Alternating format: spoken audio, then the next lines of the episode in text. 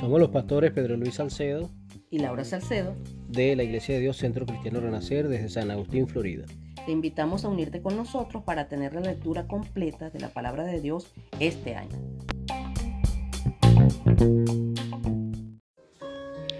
Éxodo 13, 14 y 15.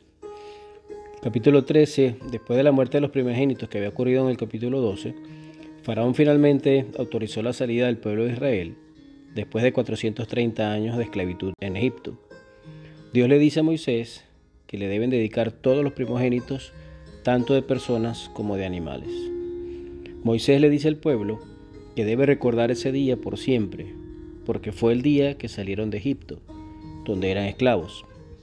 Les dice que no deben comer nada que contenga levadura y que cada año celebrarán este día después que entren en la tierra prometida y que deben presentar al Señor el primer hijo varón y la primera cría varón de los animales.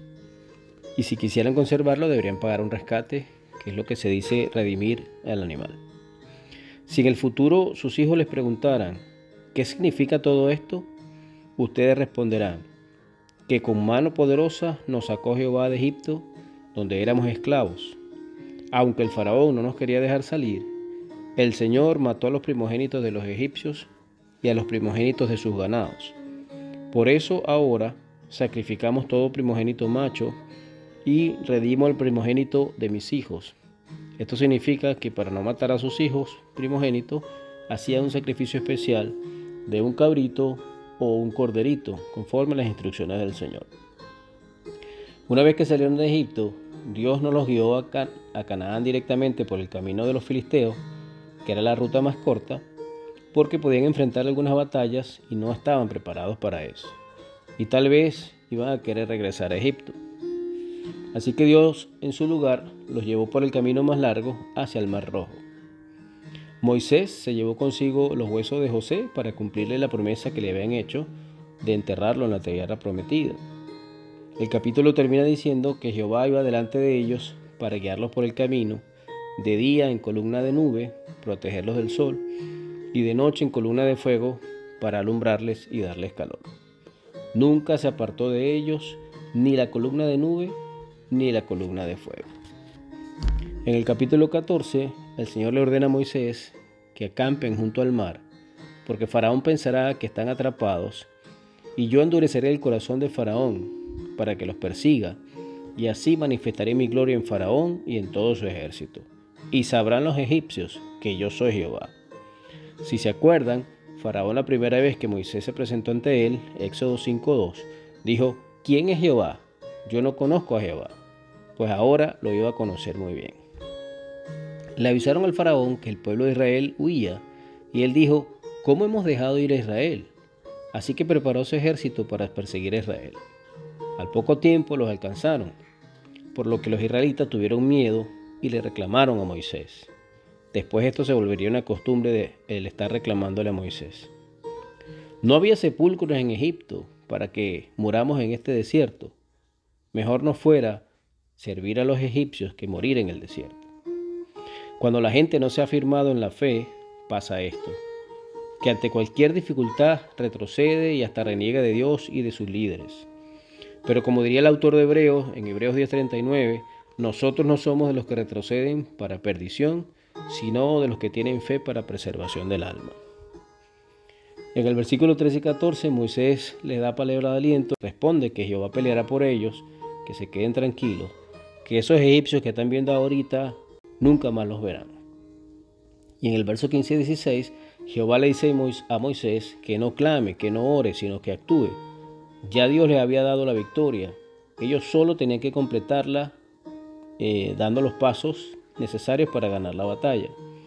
Así que Dios le dice a Moisés, dile a la gente que marche y tú toma la vara, que es señal de autoridad, y extiende tu mano sobre el mar y divídelo, y entren los hijos de Israel por el medio del mar en seco. Qué extraordinarias palabras. Si uno se emociona viéndolo en película, imagínense cómo sería haber visto esto en vivo. El ángel de Jehová que iba delante de ellos se puso detrás. También la columna de nube que iba adelante se puso detrás y en la tarde se transformó en fuego, de manera que los egipcios nunca pudieron acercarse al pueblo de Israel. Luego Moisés extendió su mano sobre el mar y el Señor hizo soplar un viento recio. El mar se abrió en dos y el lecho del mar quedó en seco. Entonces los hijos de Israel pasaron por el medio del mar, teniendo las aguas como muros a su derecha y a su izquierda. Después que habían pasado, el ejército de Faraón persiguió al pueblo de Israel en el medio del mar. Pero Jehová quitó o, torció las ruedas de los carros egipcios para que le fuera más difícil moverse. Entonces Dios le dijo a Moisés, extiende otra vez tu mano sobre el mar y las aguas volverán a su lugar y destruirán a los egipcios. Así salvó Jehová aquel día, matando a los egipcios que estaban regados a la orilla del mar. Y el pueblo temió a Jehová y creyeron a Jehová y a su siervo Moisés. El capítulo 15, luego de haber sido salvados y estando ya al otro lado del mar, los israelitas celebraron cantando y danzando a Jehová, contentos por la salvación tan grande que Dios había hecho con su pueblo. Decían, ha echado en el mar jinete y caballo, Jehová es mi fortaleza, echó en el mar los carros de Faraón.